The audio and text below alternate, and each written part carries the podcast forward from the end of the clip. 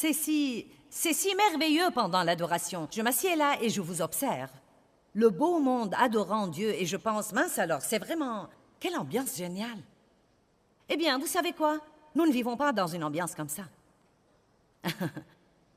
Nous vivons dans le monde avec beaucoup de gens grossiers, désagréables, impatients.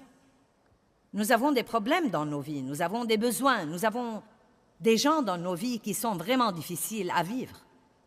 Il y a toutes sortes d'attractions du monde et parfois j'ai l'impression que le monde ressemble à un aimant qui essaye de nous éloigner de notre relation avec Dieu et de nous prendre dans le royaume des ténèbres. Donc, vous devez comprendre que vous devez lutter contre cela, vous devez y résister. Vous devez comprendre que nous sommes dans le monde, mais pas du monde. Et je sais que nous pensons parfois, eh bien, j'aimerais bien que Dieu me prenne du monde. Eh bien, il ne va pas faire ça parce qu'il a besoin de vous dans le monde. J'ai remarqué, je crois que c'est dans Jean 17, que Jésus dit, Comme le Père m'a envoyé dans le monde, moi aussi je vous envoie. S'il n'avait pas un but pour nous ici, à l'instant où nous recevons Christ, nous serions téléportés d'ici et nous irions vivre avec Dieu. Mais il nous remplit de son esprit et il nous laisse exprès dans cet endroit pas si agréable appelé le monde. Il le fait exprès, car devinez quoi, nous sommes la lumière du monde. Peut-être que vous êtes le seul espoir que votre voisin aura jamais de voir le Christ. Bonjour. Peut-être que vous êtes le seul espoir que vos collègues auront jamais de savoir comment est Dieu.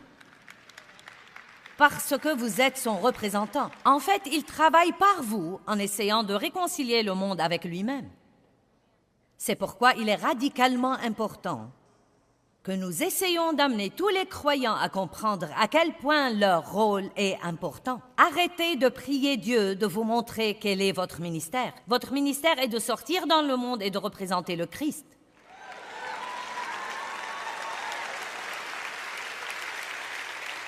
Nous prions beaucoup de fois, Dieu montre-moi quelle est ma plateforme.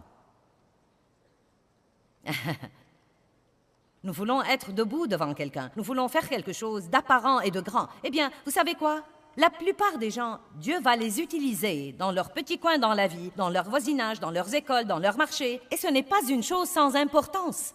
La plupart des gens qui ont besoin d'entendre ce que je dis aujourd'hui ne sont pas ici. Bien que la salle soit comble, ces gens-là ne sont pas ici. Ils vivent à côté de vous, ils travaillent à côté de vous, ils vont à l'école avec vous, ils sont à l'épicerie avec vous. Et j'essaye de vous équiper pour que vous puissiez sortir et faire le travail du ministère. C'est notre travail, vous équiper,